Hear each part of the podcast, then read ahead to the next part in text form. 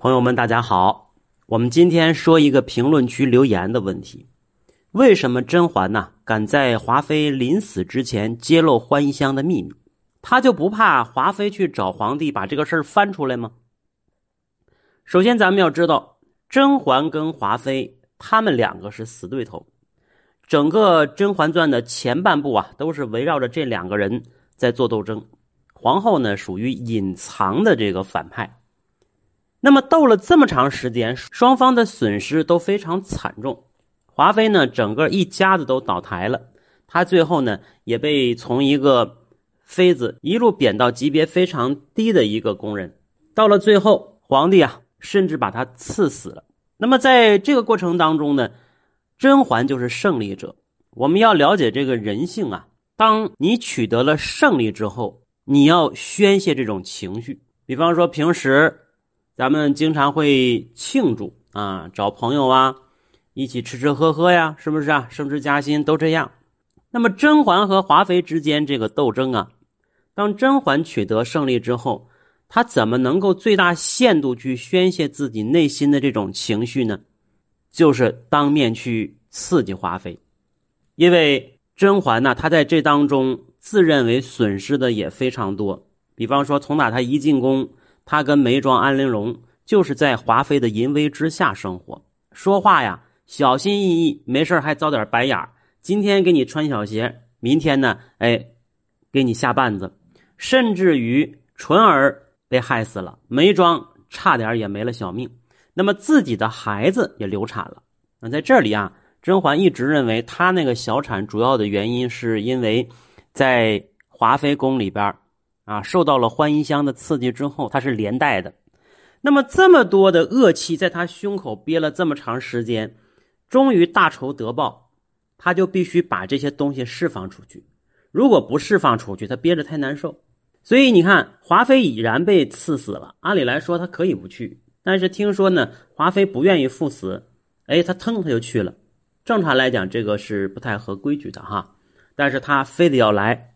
除了想让华妃赶紧死之外，其实也是想在临死之前呢，跟他把这个事儿做了了结。这就有点像安陵容临死之前要见甄嬛是一样的。咱把这事儿都说一说，道一道，最后究竟是你赢了还是我赢了？那这个时候说出欢宜香的事儿，对于华妃来讲是非常非常大的一个刺激。那甄嬛就是告诉你，你看看，你输的一败涂地，不单输给了我，是不是啊？让你以前嘚瑟，这回好了吧？现世报，这是能够让甄嬛把多年压抑的这些怒气、怨气都发泄出来，所以她必须把最能刺激华妃的这个事儿揭露出来。欢宜香，这是第一。第二一个，甄嬛知道这个华妃得宠多年，她跟皇帝之间可并不是说一点感情也没有。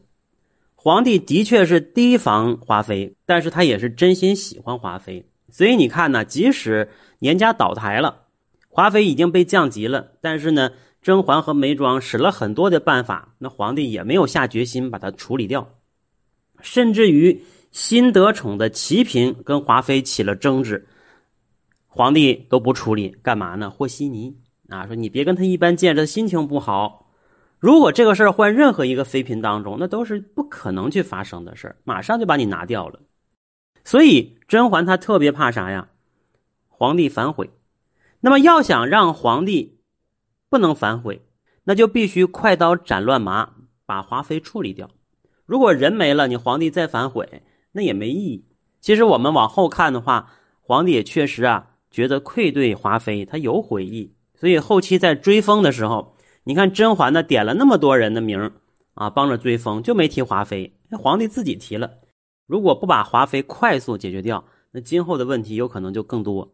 怎么能够让华妃心甘情愿就去死呢？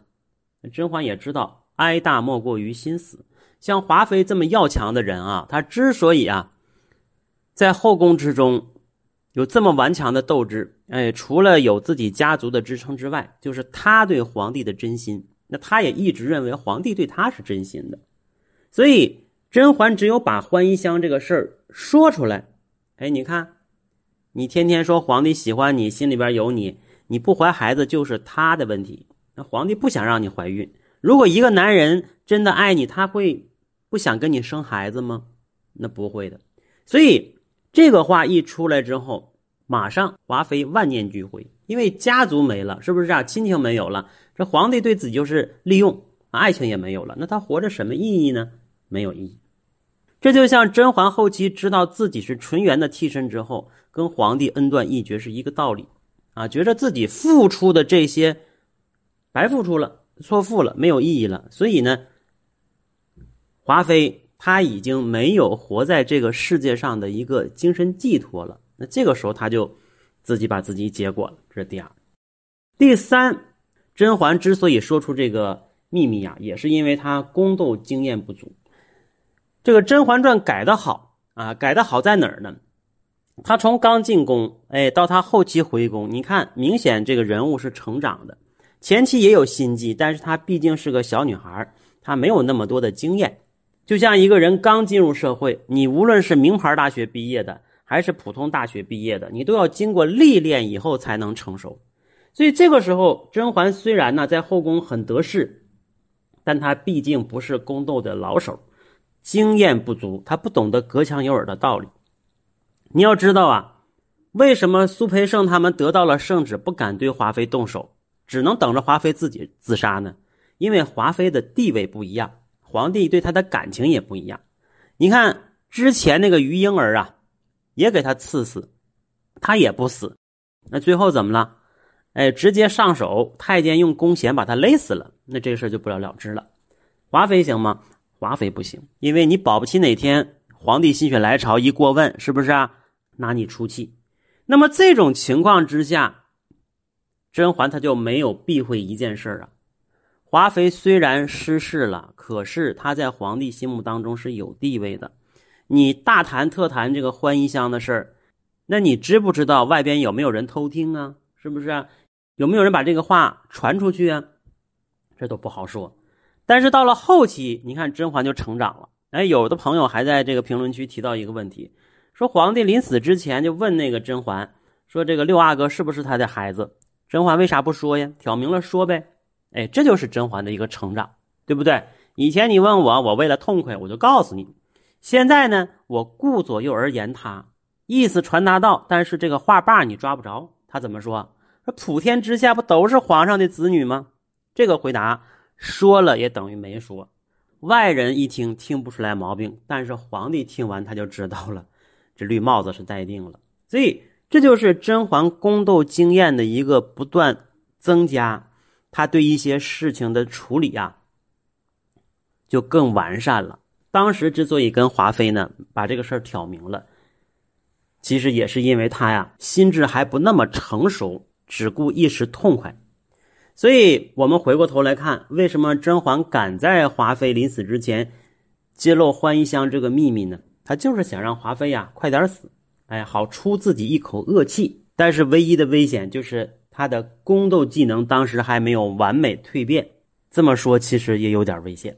好了，这是我们今天跟大家聊的主要话题。大家有什么想听的，可以继续在评论区留言。同时，欢迎大家关注我的专辑和频道。本节目由喜马拉雅独家播出，我们下次再见。